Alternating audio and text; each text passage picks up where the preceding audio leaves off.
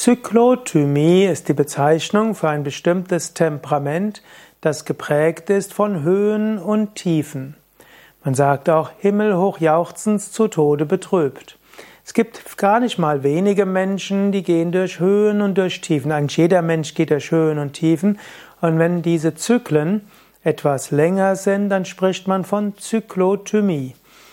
Es gibt Menschen, die sind einige Tage oder Wochen und Monate voller Enthusiasmus, voller Elan, voller Energie, voller Freude und Tatendrang und danach sind sie eher melancholisch und sie sind eher ruhig und äh, sind eher etwas depressiv und haben kaum Antrieb.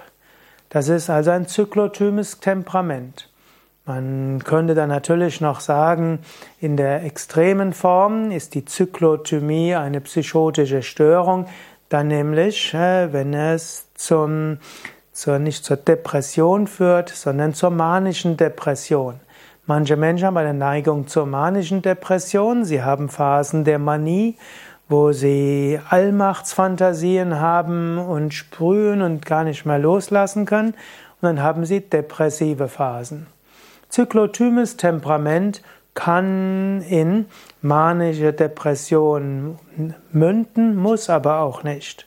Viele Menschen, die, ein Zyk die Zyklothymie haben, die erwarten manchmal von der Yoga-Praxis, dass sie jetzt gelassener werden würden. Oft, wenn sie ehrlich sind, hoffen sie mehr auf reine Freude und hoffen, dass die Depressivität weggeht. Aber wenn du ein Mensch mit Zyklothymie bist, dann sei dir bewusst, das ist dein Temperament. Das wird auch bleiben, selbst wenn du Yoga übst. Aber du kannst die Zyklothymie anders leben. Menschen mit Zyklothymie rate ich zum Beispiel, dass sie sich überlegen, wie ist meine spirituelle Praxis in der Niedrigenergiephase und wie ist in der Hochenergiephase. Wenn deine spirituelle Praxis in der Hochenergiephase so und so ist und du vielleicht wenig Schlaf brauchst, brauchst du vermutlich in der Niedrigenergiephase etwas mehr Schlaf und du wirst die Praktiken etwas anders machen. Und es ist gut, schon in der Hochenergiephase zu überlegen, wie werde ich die Praktiken in der Niedrigenergiephase machen? Glaube nicht, dass die Hochenergiephase dauerhaft ausdauern wird, sondern überlege, wie werde ich die Praktiken machen in der Niedrigenergiephase. Zyklothymie kann nicht nur Hochenergie- und Niedrigenergiephasen sein, Zyklothymie kann auch abwechselnd sein Extravertiertheit und Introvertiertheit.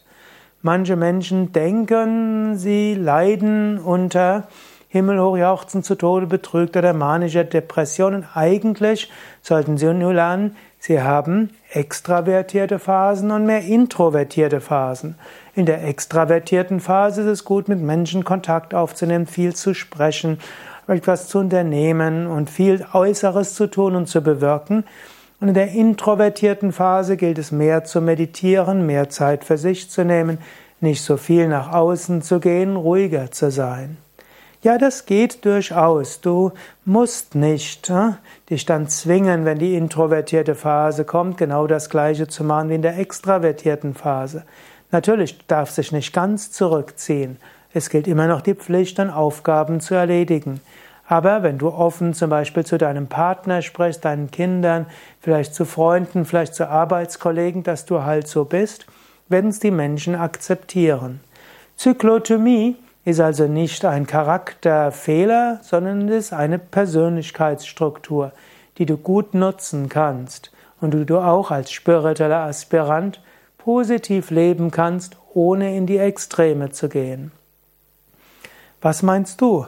Hast du, kennst du jemanden, der ein zyklotymes Temperament hat? Wie lebt er oder sie es aus? Hast du gelernt, mit Zyklotomie umzugehen, mit deiner eigenen oder der Zyklotomie deines Partners oder Kollegen? Schreib's doch in die Kommentare. Gefällt dir dieser Vortrag? Dann klick doch jetzt auf Gefällt mir oder 5 Sterne. Oder teile diese Sendung mit anderen. Übrigens diesen YouTube-Kanal, falls du es auf YouTube siehst, kannst du auch abonnieren.